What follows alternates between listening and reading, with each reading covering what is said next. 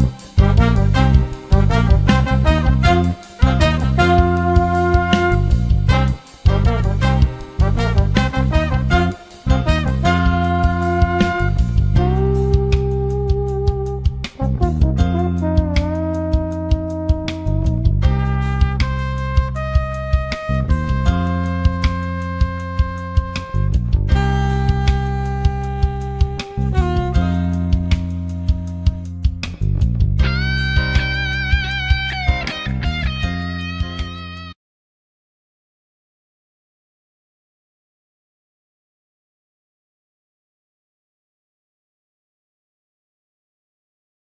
Ciel, eu tenho 23 anos, sou estudante, sou militante da juventude do SEDEMPA e o meu processo de pertencimento com a minha negritude, na verdade, na verdade, eu vim de uma família preta, né? Minha família é toda preta, então eu sempre tive a consciência de que eu era uma menina negra. Sempre tive, apesar do debate racial dentro de casa não ser uma questão de fato, aquilo não se discutia.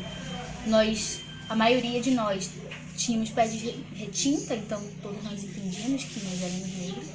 Porém, isso ficava por isso mesmo, a gente não, não questionava, não, não internalizava isso, pelo menos com os outros.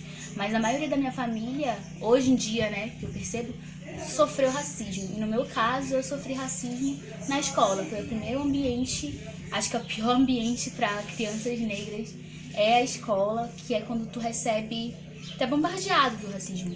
A primeira, a primeira a agressão de racismo que eu sofri foi é, na escola, na primeira série, que era, e aí veio de uma professora, era uma professora branca que eu tinha, que simplesmente não, não me ensinava, ela não escrevia no meu caderno, ela não me ensinava a ler, eu não podia brincar com certas crianças, ela me batia, enfim. Eu não completei o ano naquele, naquela escola porque eu não, não gostava de ir, minha mãe não sabia. A minha mãe só foi saber, tipo, muito depois de toda essa lição que eu sofria. E aí foi a primeira. E eu lembro disso, eu tinha acho que 6, 7 anos por aí, ou menos. Mas eu lembro disso muito bem. E depois, ainda na escola, já na quarta série, aí já eram as criancinhas, que aí os amiguinhos com suas brincadeiras. Eu sofri racismo ali, e era a questão, a questão principal era o meu cabelo, eram meus traços, tipo, eu lembro que na época, na seleção brasileira, tinha, feminina, né, de futebol feminina, tinha formiga, e aí me chamavam de formiga porque eu parecia com ela e eu odiava, eu chorava, porque eu não queria aparecer. Hoje em dia eu tenho muito orgulho, sabe? Porque não é realmente a formiga é uma jogadora incrível, mas os traços dela eram traços depreciativos traços negros depreciativos e eu ser familiarizada com ela, eu me ofendia. Enfim, devido a esses traços de racismo que eu sofri na escola, eu demorei muito para me aceitar. Eu sabia que eu era negra e não podia negar isso para ninguém, todos reconheciam isso. Então eu tentava amenizar os meus traços. E aí eu amenizava, seja alisando o cabelo, eu passei por muito tempo alisando meu cabelo. Acho que desde meus 9 anos eu alisava meu cabelo. Só fui parar de alisar aos 16, mas aí eu fui pro relaxamento, que era deixava o cabelo mais calmo, né? E aí isso, as minhas próprias tias me alisavam meu cabelo, minha tia é cabeleireira, todas usam cabelo liso até hoje. E só que ao mesmo tempo eu não me reconhecia, né? Eu por mais que eu usasse o cabelo liso, agora alisado, eu continuava sofrendo racismo, porque aí meu cabelo já não era mais o, o pinchain, o bombril, mas era o cabelo de palha. Então sempre arrumava um motivo para que esse racismo sempre aparecia, por mais que eu tentasse amenizar. Eu só fui ganhar força, só fui entender mais assim, essa necessidade quando foi um pouco tarde, já tinha uns 19 anos foi quando eu fiquei, eu olhava no espelho e não gostava do que eu via, não me reconhecia como bonita. Por mais que a minha mãe, minha mãe sempre tentou muito levantar minha autoestima. Porém, eu não, não enxergava nada daquilo, não mesmo. E aí foi lendo, aí a internet, no caso, até o acesso à internet, foi um. Foi, foi o que abriu portas muitos, porque foi vendo em páginas de Facebook, foi tendo canais no YouTube, que na verdade isso foi em 2013, 2014, estava começando a surgir. E eu acredito que isso foi meio que um movimento, sabe? Não de. Não é um movimento estético por si só. Era um movimento de resgate a isso, de compartilhamento disso. Eu lembro que eu participava na época de um grupo que era justamente de mulheres negras que elas trocavam informações sobre como tratar, porque a gente não sabia, não tinha nem consciência nem de como cuidar do nosso cabelo. Então eu fiquei um bom tempo nesse, nesse grupo, até que assim eu tive coragem de fazer o Big Shop, que era cortar todo o meu cabelo. E aí foi um arraso quando eu troquei, eu decidi trocar, é, cortar, porque nunca, que o meu sonho era ter um cabelo grande. Então nunca imaginei na minha vida que eu ia cortar meu cabelo, eu deixei apenas um dedo de cabelo, eu quase fiquei careca. Então aí foi quando eu sofri racismo muito mais pesado. Porque a minha família não me apoiou quando eu quis ter meu cabelo natural. E ninguém de fora, né? Vieram a gente me perguntar se eu era sapatão, porque cortar o cabelo, né? Aí já acham que era sapatão. Já veio gente perguntar se agora se eu era da, do candomblé, se eu era da Ubanda, que eu tava me iniciando, enfim. Eu comecei a sentir o racismo muito mais forte. E foi aí que eu reparei que não era só a questão estética, simplesmente porque eu era feia. Existia tudo um porquê. E a questão era, era sempre racial. E aí foi lendo cada vez mais, procurando informação dentro de, dessas páginas, dentro de canais de, do YouTube e, e aí pelo Facebook também a gente, eu comecei a fazer amizade com meninas que eram daqui do Pará, que eu nem conhecia pessoalmente ainda, é, e com meninas de fora, que eu fui vendo que é, eu não precis, eu precisava me fortalecer para poder re, ter respostas, porque às vezes a gente sofre o racismo e não sabe como responder a ele. A gente não sabe como se posicionar. E eu não tinha de fato nenhuma resposta. Foi entendendo que aquilo era uma questão racial que eu comecei a me proteger. A, eu, meu posicionamento é a minha proteção, sabe? E aí eu foi quando eu comecei a entrar na, na, militância e aí eu comecei a fazer parte, tá bom? Não, pode continuar. E aí eu comecei a fazer parte de não uma militância pela internet, mas não é exatamente assim. Mas eu comecei a me posicionar mais é, mais assiduamente na internet sobre essas questões. E aí eu conheci, tive a sorte de conhecer pela internet a Ana Carla, que é uma grande amiga minha. E aí a gente nem conhecia ainda ela pessoalmente, ela foi uma das, uma das pretas que mais me inspirou, me inspira até hoje. E aí a gente começou a trocar ideias e aí ela me convidou para fazer parte de um coletivo de juventude negra, do movimento negro. E foi lá que eu comecei a conhecer outras pessoas pretas que também passavam por experiências parecidas ou iguais a minhas, mas que, enfim, no fim de tudo, a questão racial era o que nos juntava ali por ter passado e por querer combater, sabe?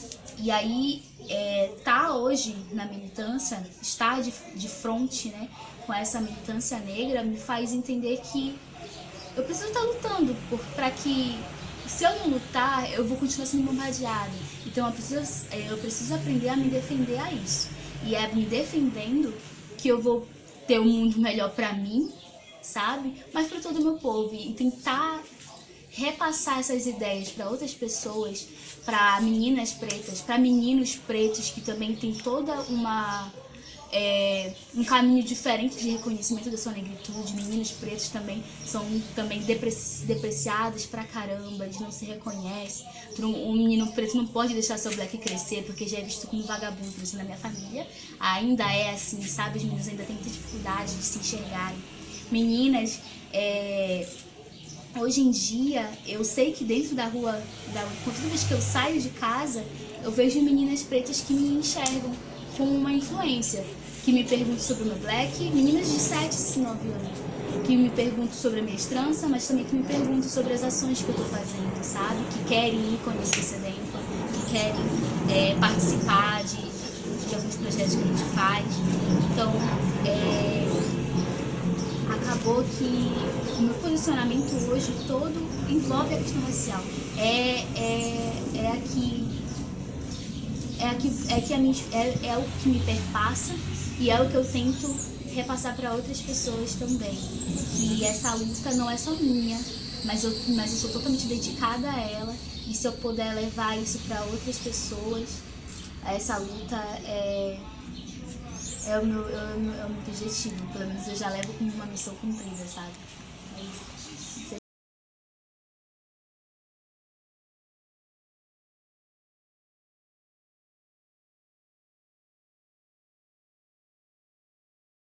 Posicionamento é de fato a passos bem lentos, porque é uma outra didática que eu acho que você tem que lidar com a sua família, sabe? É, a nossa família, às vezes a gente está tá tão treinada a falar com outras pessoas que, tão, que buscam pelas nossas palavras já, que quando a gente chega dentro de casa, é, a gente, às vezes é difícil ter essa, esse, esse, esse diálogo. Por exemplo, eu vim de uma família preta, mas como eu disse, não era a questão racial ali, não era um, um de fato uma questão, entendeu? É, todo mundo alisava o cabelo, mas por que todo mundo alisava o cabelo? Quando eu perguntava isso, ninguém sabia responder. Por quê? Não é do nada que a gente cresce nascendo. Porque desde os meus, seis, desde os meus nove anos eu alisava meu cabelo. Sabe? Ninguém, ninguém falava, ah, porque é mais bonito, mas mais bonito por quê? Quando a gente vai mais perguntando, cada vez mais a gente tem menos respostas. E a única resposta que a gente poderia chegar é o racismo. E aí foi. É... Hoje em dia eu sou mais respeitada dentro de casa. Porque eles viram que o meu, meu posicionamento é mais firme. Mas logo no início, que foi quando eu assumi, tipo, meu primeiro ano com meu blackzinho, foi muito complicado. Eu lembro que eu cheguei dentro de casa, a mamãe chorou no, quando ela viu meu cabelo cortado. O que tu fez com teu cabelo? Eu, mas eu escutei dentro de casa que tava horrível. Eu escutei dentro de casa que eu parecia um macho. Eu escutei dentro de casa que eu tava desleixada. Eu escutei dentro de casa que nenhum menino ia querer ficar comigo porque o menino não gosta de cabelo assim que não ia achar um namorado, enfim, sabe, muitas outras coisas depreciativas. Eu lembro que a primeira vez que eu usei um turbante me chamaram de lavadeira dentro de casa e riram, entendeu? E isso porque a minha família até eu ainda não considero tão pesado assim, porque já, dentro com outros amigos, eu já vi coisas até bem piores. Olha que a minha família até é mais acessível. Eu, ainda assim, mesmo com tudo isso, eu ainda considero a família um pouco mais acessível para me escutar. Mas eu tive que ter um posicionamento muito firme para ir levando isso com eles. E aos poucos elevando essa questão que, que era racismo. Associar sempre a um turbante a questão da lavadeira era racismo, porque aí quando você chega já. Por isso que é importante, é, é era importante a minha leitura, ou procurar informação, porque quando eu trazia a informação que o turbante vinha de ancestralidade negra, o que, que ele carregava, aí já era uma outra ideia que eu levava para dentro de casa. As pessoas associavam a lavandeira ou a de de baiana que vendia carajé porque não era a única imagem estereotipada que vinha do turbante. Mas quando você traz para a família, para famílias pretas principalmente, que isso é nossa ancestralidade, que isso vem, que nós somos é, é, descendentes de reis e rainhas, aí já é uma outra ideia. Você está mostrando uma visão que nem eles nunca receberam, que eles também nunca aprenderam, sabe? Então hoje em dia é, eu tenho primas mais novas do que eu. E aí ela já tem, tem vontade de usar. É um pouco, sabe? Eu, acho, eu acredito que cada um também tem o seu momento. Eu tive o meu momento, eu esperei até meus 19 anos para poder decidir ter é, meu cabelo natural. Então, cada uma vai ter o seu momento também. Mas sempre que me perguntam, sempre que estão lá, eu tô lá, eu incentivo. Eu vou e mostro, é, a, seja da cultura, seja não só estética, vou lá e mostro um livro, mostro uma cantora. Eu, eu, eu acho que quando a gente mostra outras referências, seja na mídia, seja em livros, seja inte intelectualmente, sabe? É, você começa a se inspirar né, nessas pessoas. E aí dá, vem a vontade, sabe? De, de querer se assumir também, porque você vai se enxergar, suas referências vão ser outras. Hoje em dia, as minhas referências são totalmente diferentes de quando eu tinha 17 anos. As cantoras que eu escuto são, são a que trazem representatividade para mim. As leituras que eu leio trazem representatividade para mim. O que eu assisto, meus amigos trazem representatividade para mim. Com quem eu ando, eu, eu me fortaleço muito quando eu ando com gente preta, quando eu ando com gente igual a mim. Então, é, é isso que eu perpasso para minha família também. A gente não é só uma família preta, sabe? Mas a gente precisa trazer a negritude, resgatar essa negritude a eles. E o pouquinho que eu faço é isso, é mostrar o meu trabalho dentro da militância, eu gosto de contar tudo que eu faço. Ah, hoje eu fui para um seminário assim, assim, e aí a gente é, teve uma militante que falou tal, isso que vocês acham, eu escuto o que eles pensam. Aí, ah, legal, interessante, mas isso, isso, isso. Vai, te busca um entendimento. Não dizer, ah, não, o que tá pensando tá errado, não é assim. A gente tenta escutar primeiro e depois, porque quando a gente escuta, a gente já vai fazendo com que a pessoa esteja mais aberta com o que a gente vai falar também, porque a gente já escutou essa pessoa primeiro. Então, é essa maneira que eu tento levar isso a eles. É aos passos lentos, mas a gente consegue. Hoje em dia, eu acho que a minha família está muito mais aberta a escutar e entende muito mais meu posicionamento do que há quatro anos atrás.